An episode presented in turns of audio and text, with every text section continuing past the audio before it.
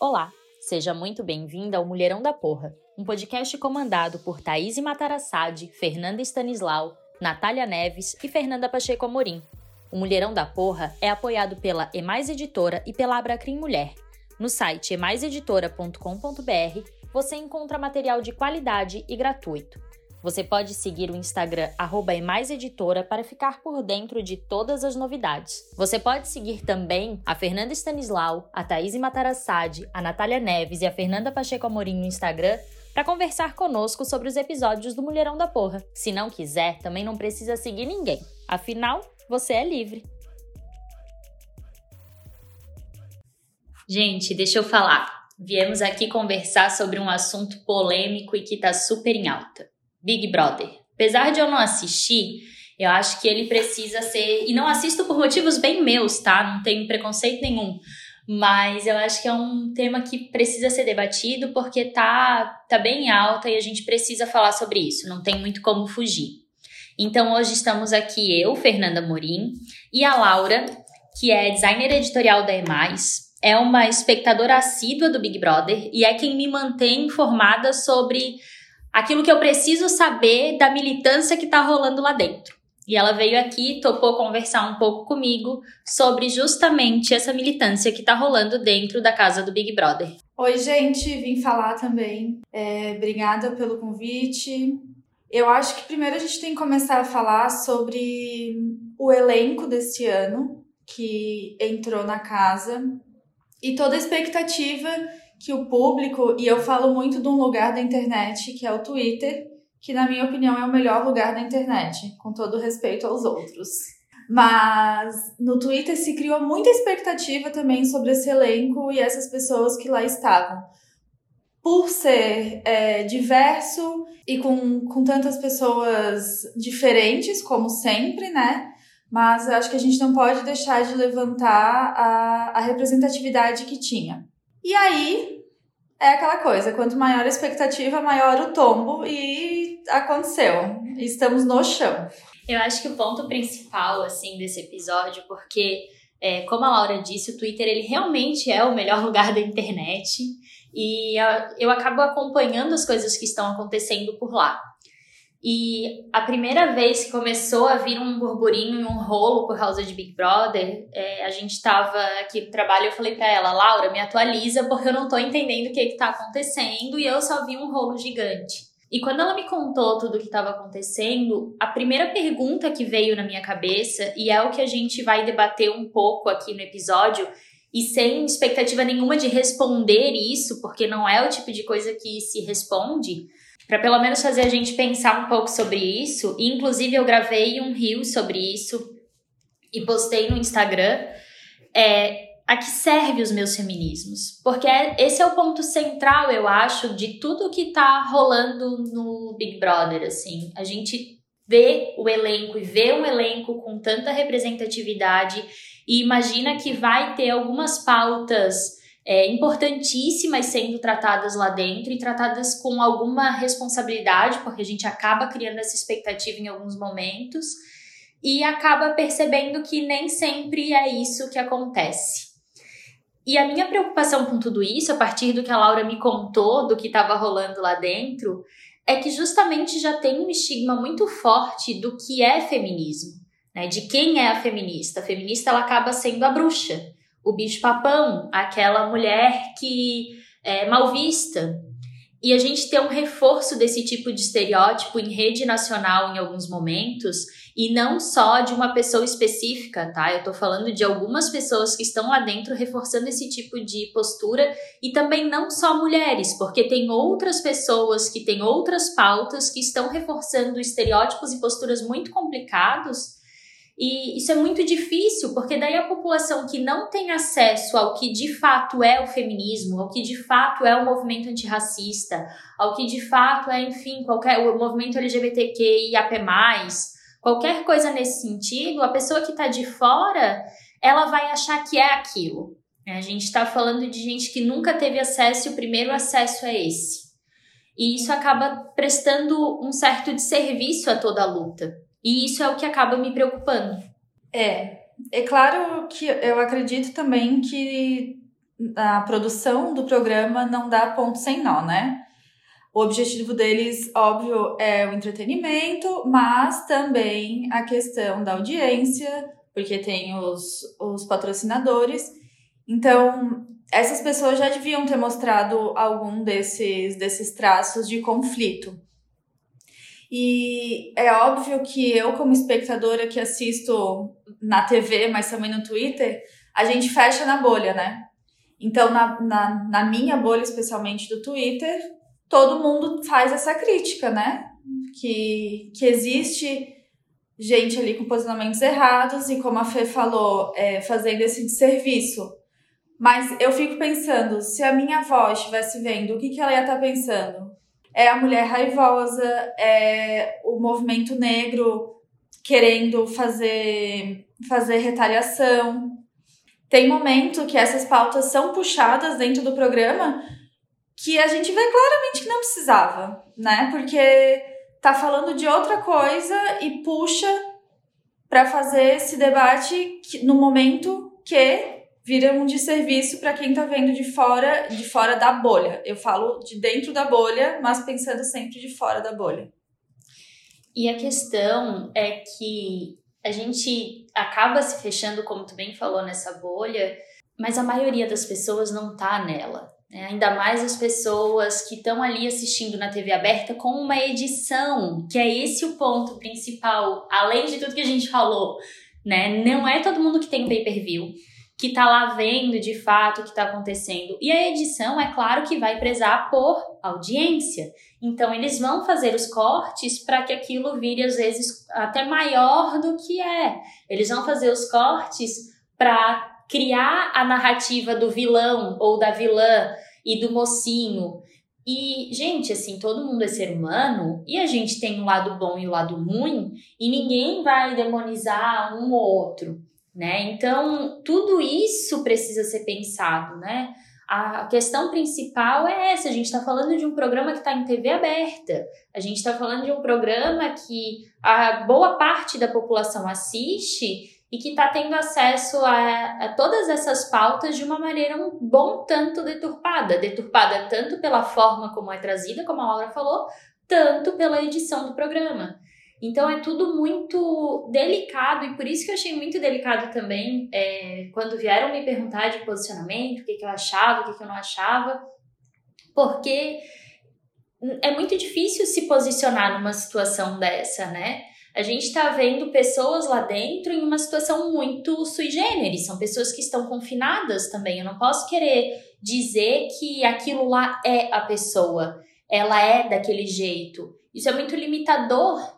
Então, por isso que quando vieram falar e, e trazer nomes, e é uma coisa que a gente não vai fazer aqui nesse episódio, ah, fulana, ciclano, o que que tu acha, o que que tu não acha? Eu não sei, eu não conheço e eu não acho que eu possa conhecer essa pessoa por um período em que ela está passando confinada com um monte de gente que ela não conhece sendo filmada o tempo todo. Então, toda essa esse debate sobre o Big Brother, ele é muito difícil. Só que o ponto central, de novo, assim, eu vou voltar para essa questão é, a que serve os meus feminismos? Porque a minha preocupação, quando a gente começou a conversar sobre isso aqui, eu e a Laura, e quando a gente combinou de gravar esse episódio, é essa, assim. É, feminismo, ele, e aí o feminismo, a partir do que a gente pensa aqui no Mulherão da Porra, que vocês já sabem que vem a partir de uma ideia de interseccionalidade, de uma ideia de representatividade. E o feminismo, ele, na nossa visão, ele é um movimento que procura por igualdade e igualdade de maneira geral, a gente não está falando só de igualdade entre homem e mulher, porque aí a gente vai ter uma categoria binária e vai ter uma categoria que vai tentar encaixar todo mundo dentro daquelas caixinhas de fato, né? Então é igualdade reconhecendo todas as especificidades. É, e igualdade é de fato igualdade, não é inversão de papéis, não é a gente, enquanto mulher, querer subjugar homens. É, não é um feminismo branco, não é eu, enquanto mulher branca, querer acessar tais direitos, e daí eu tenho uma mulher negra do meu lado que não acessa esses direitos. Ah, isso quer dizer que o feminismo deu certo? Não, não deu certo, porque eu tenho uma outra mulher aqui do meu lado que continua sem direitos básicos que agora eu tenho.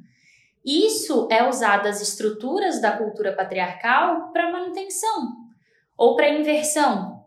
Eu acho que feminismo tem muito mais a ver com rompimento, né? Com a gente romper de verdade com essas estruturas, com essas bases dessa cultura e construir algo novo.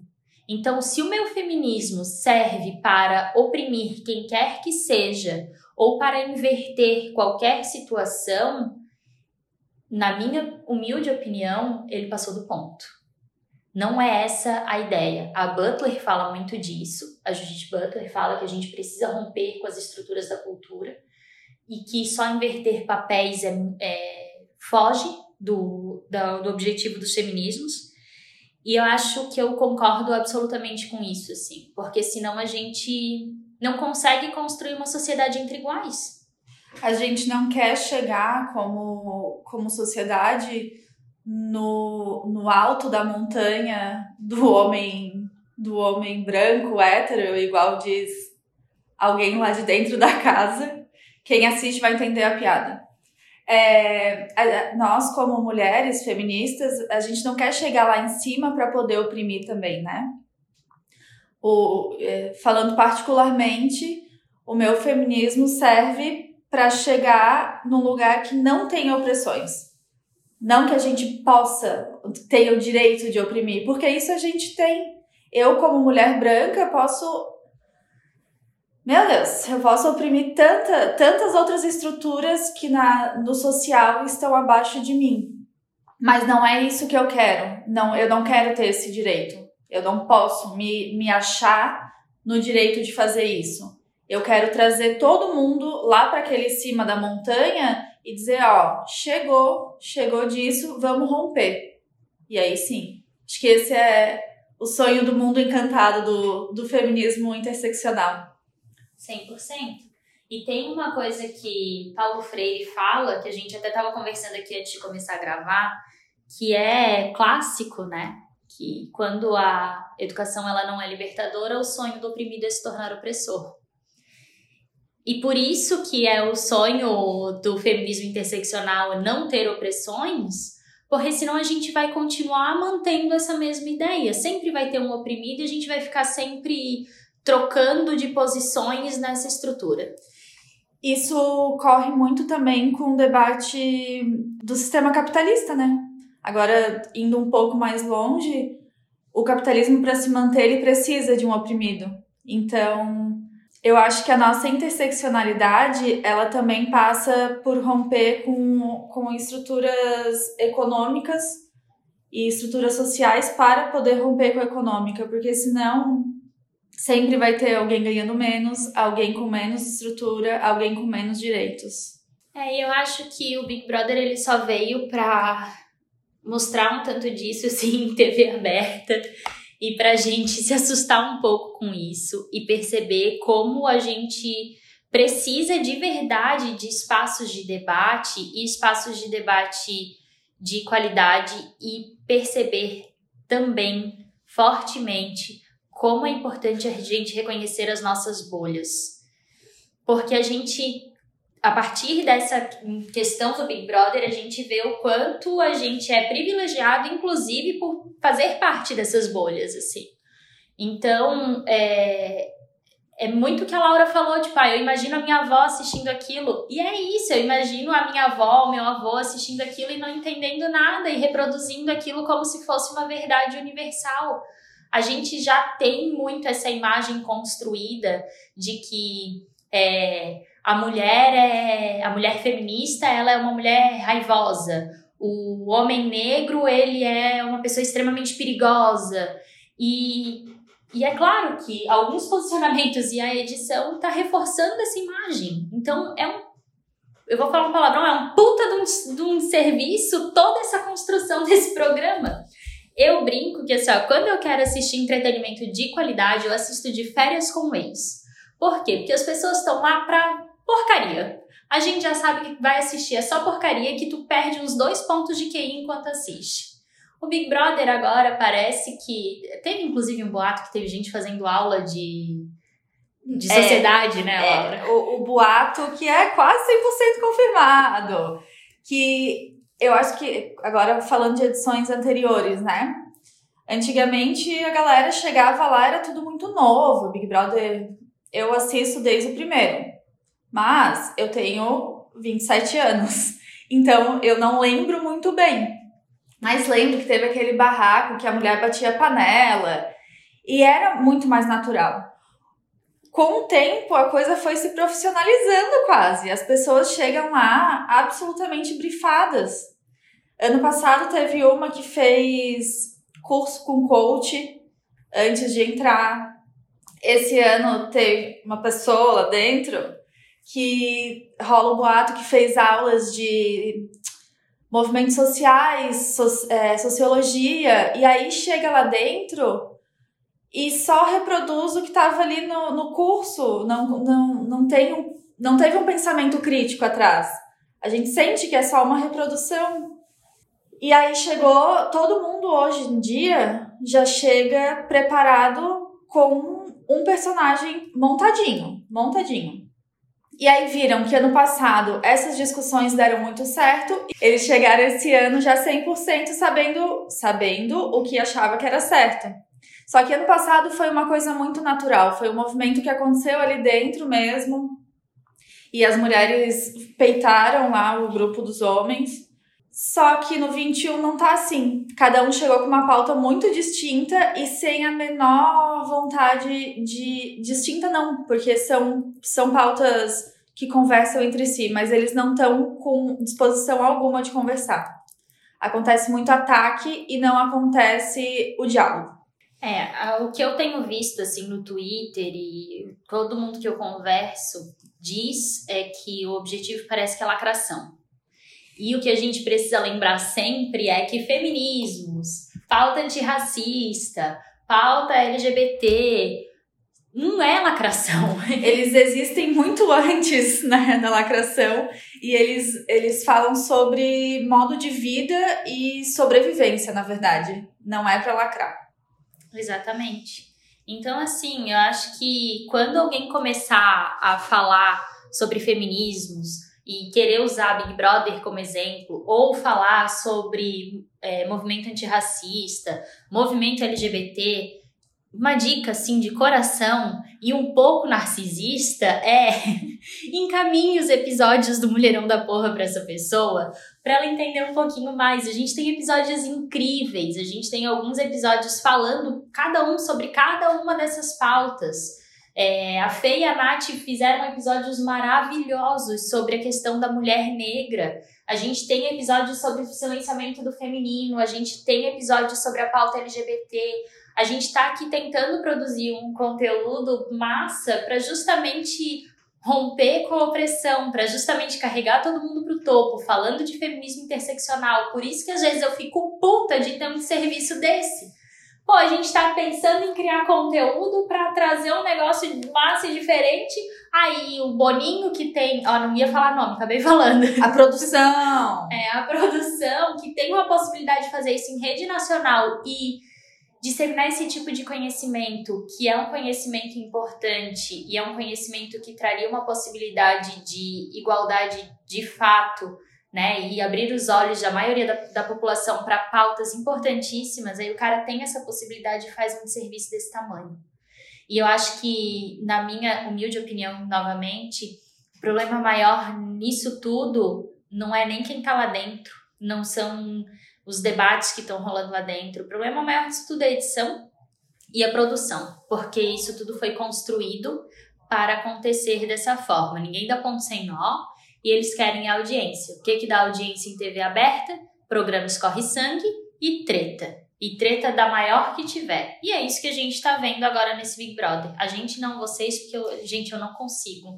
E não é maldade, porque eu assisto pior. Eu assisto de férias com ex, eu assisto de férias com os avós. Não é preconceito, juro. É, eu acho que esse momento, assim como nas últimas eleições, que a gente teve muito que romper bolha para dialogar talvez o Big Brother seja o momento desse ano, assim, né? Que já começou com uma bomba dessa pra gente que pensa um mundo diferente. É diálogo. Se alguém vir falar sobre isso, manda um episódio do Mulherão. Manda um textinho, conversa, na boa, assim, porque é isso, é, é com diálogo e compreensão. Eu sei que às vezes dá vontade de estourar. Eu tenho também, mas a gente precisa segurar e lembrar que todo mundo vai chegar lá no topo dialogando só. A gente só consegue trazer conosco quem a gente tem por perto. E a lacração, muitas vezes, ela afasta. E só lembrando que, assim como a gente falou, eu e a Thaís no primeiro episódio do Mulherão da Porra, o silenciamento, ele é uma das estruturas da cultura patriarcal. Então, por isso que romper com cultura patriarcal tem muito a ver com diálogo, com fala e com voz. E, por último, mas não menos importante, demonizar pessoas não é ponto de diálogo, não é a forma de resolver qualquer coisa e não é a maneira adequada de a gente tentar construir uma sociedade diferente. Quando a gente demoniza pessoas e porque ai, a culpa é dessa pessoa, é daquela pessoa, a gente só cria bode expiatório. Então isso eu também acho muito complicado, tá? Tipo, ai, o Brasil inteiro contra fulano ou ciclano. Fulano ou ciclano só estão ali como bodes expiatórios de fato, né? A gente precisa é repensar isso e olhar para quem de verdade é, é o opressor. E pode ter certeza que não é nenhuma daquelas pessoas que estão dentro daquela casa. Então, eu acho que é mais ou menos isso que a gente queria conversar com vocês.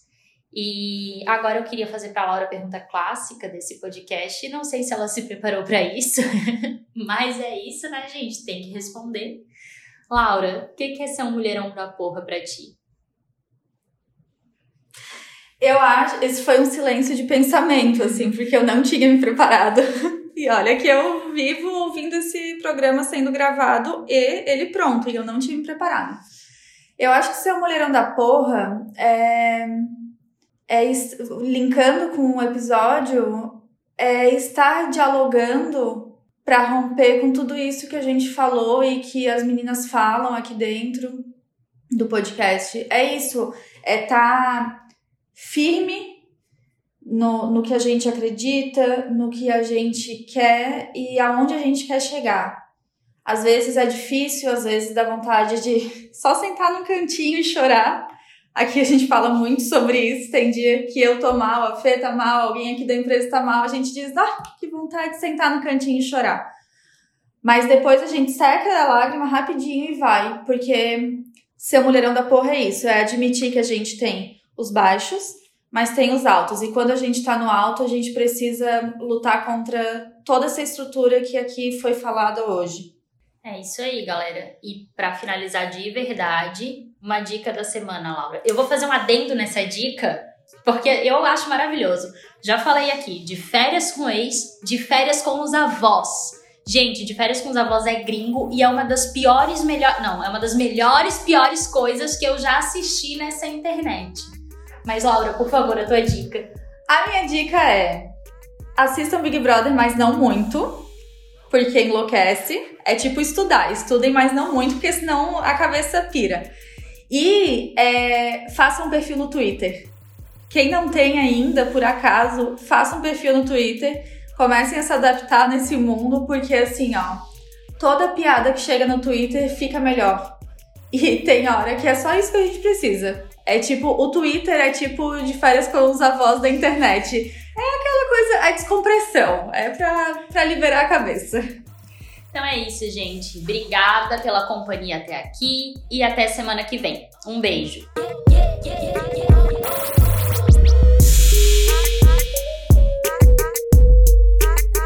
Bom dia, é, sou Juliane, sou advogada popular e militante de direitos humanos.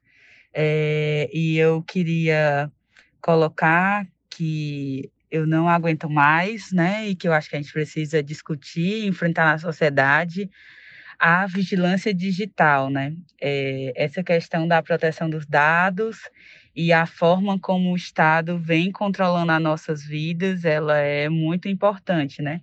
E aí é necessário que é, a gente pense como transformar né, essas ferramentas e pensar como as redes sociais têm influenciado é, a nossa vida e como a gente pode, enquanto sociedade, implementar um processo de participação e democracia, tanto nas redes é, e sistemas privados, né, com as redes sociais, quanto nos sistemas públicos, para evitar que sejamos controlados, inclusive, por governos autoritários. É essa a questão que eu queria trazer hoje.